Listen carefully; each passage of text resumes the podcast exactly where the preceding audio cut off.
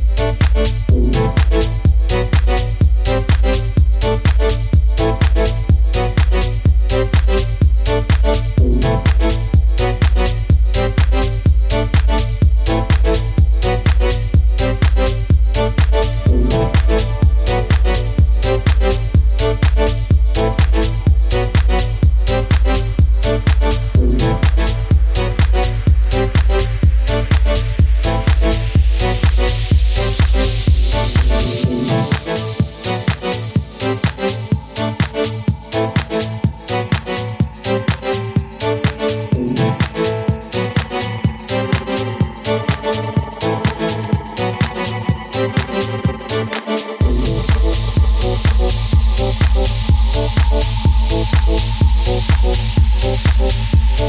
you.